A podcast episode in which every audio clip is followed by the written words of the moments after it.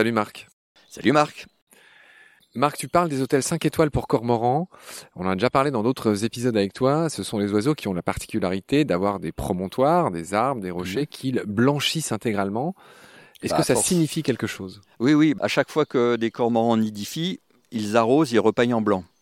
Donc plus c'est blanc, plus c'est un bon site. Donc ça finit par être un repère visuel pour les jeunes cormorans qui ne savent pas où aller nicher. Quand ils voient qu'il y a beaucoup, beaucoup, beaucoup de guano, ça veut dire ça c'est un bon hôtel 5 étoiles, c'est vraiment un lieu où on peut aller.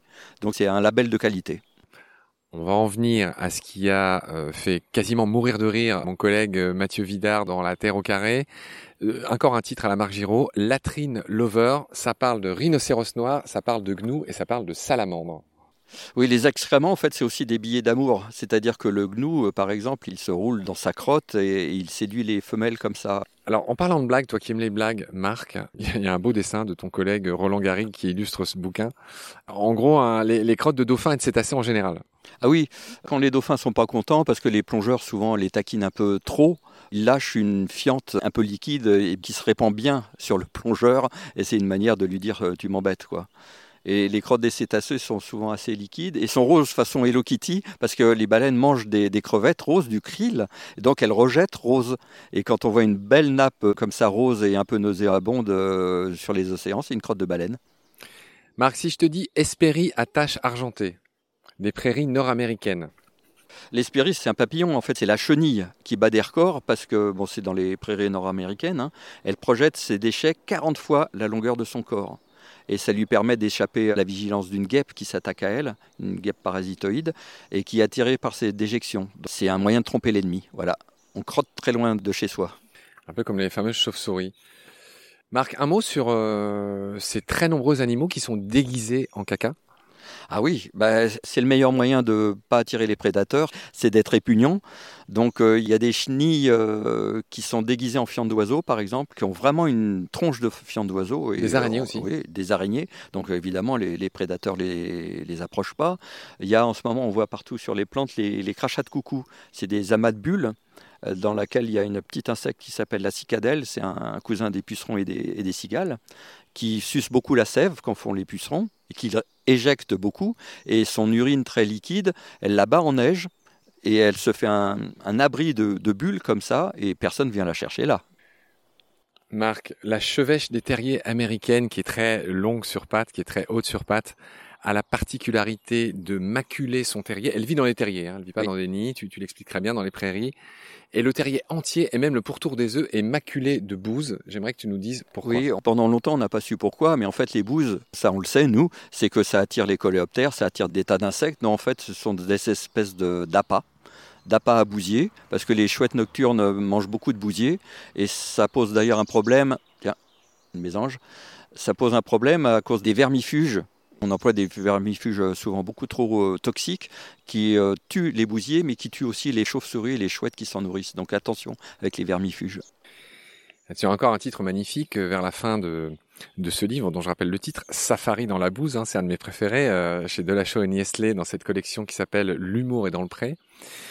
Marc, tu parles du jardinage des hurleurs. Donc là, on est en forêt amazonienne, les singes hurleurs. Je crois que c'est un des cris les mmh. plus puissants du règne animal. Euh, avec leur espèce de jabot là. Alors qu'est-ce que tu racontes sur le gardening, le jardinage des singes hurleurs bah, Tous les soirs, les, les, singes hurleurs, ils vont euh, dans un dortoir au sommet d'un arbre et euh, bah, ils éjectent leur fiente autour du lit. Donc ça tombe au sol et au sol, du coup, au pied des arbres qui servent de dortoir aux, aux singes hurleurs, toutes les graines peuvent germer parce que c'est un kit en fait. Il y a la graine et il y a aussi l'engrais. Donc ça s'appelle du gardening, du jardinage, parce que justement ils sèment, ils sont un peu les pépiniéristes de la, de la forêt. Et c'est très drôle parce qu'on voit vraiment toutes ces, ces fleurs et ces plantes autour des arbres où ont dormi les singes. Est-ce que tu as une petite... Euh, je vois que tu me regardes d'un air tendu, tu veux dire quelque chose? Oui, je voudrais, monsieur, dire quelque chose. Oui, sur les vaches et sur les paix des vaches, parce qu'on parle souvent des paix des vaches. Bon, c'est pas à la bouse, mais on reste au même niveau. Euh, on dit toujours que l'effet de serre, c'est à cause des paix des vaches. D'abord, c'est pas vrai. Ce sont pas les paix, ce sont les rots qui peuvent émettre du méthane. Et ensuite, une vache dans un pré, ça n'émet pas plus d'effet de serre que ça n'en gagne, puisqu'il y a les prés, il y a les plantes, euh, tout est naturel. Et ce qui pose un problème, c'est l'élevage industriel. Ce ne sont pas les vaches. Voilà, c'était juste une petite mise au point. Mais en quoi l'élevage industriel euh, Et parce que justement, ça c'est hors sol. Donc euh, on leur donne des pâtés de soja où on a fait de la déforestation en Amazonie. Ensuite, leurs rots, effectivement, ils émettent du méthane, mais il n'y a pas de compensation parce qu'elles ne sont pas dans des prairies. Il n'y a aucune verdure pour compenser. Tu veux dire que le CO2 n'est pas réabsorbé par les plantes? L'élevage industriel est tellement artificiel qu'il ne fait que polluer et il n'y a pas de compensation comme dans la nature où il y a un équilibre. Donc euh, protégeons les vaches.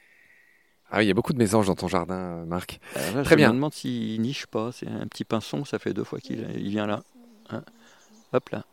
Ce qu'on entend, c'est une mésange, effectivement.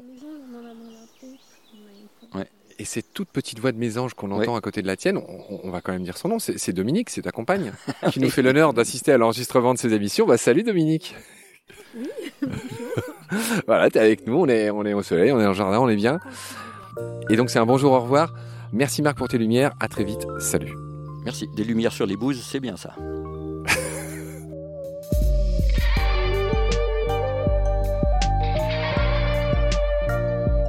C'est la fin de cet épisode, merci de l'avoir suivi. Pour continuer, nous avons besoin de votre soutien. Et vous pouvez nous aider simplement, en quelques clics et gratuitement. Il suffit par exemple d'utiliser le moteur de recherche solidaire Lilo.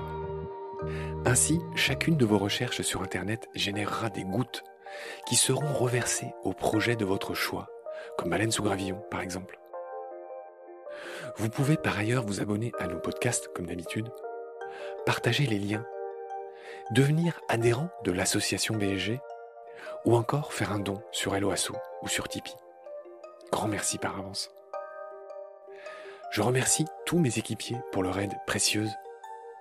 Je vous retrouve bientôt pour de nouveaux épisodes. Et d'ici là, prenez soin de vous et de ce qu'il y a autour de vous. Merci. À bientôt.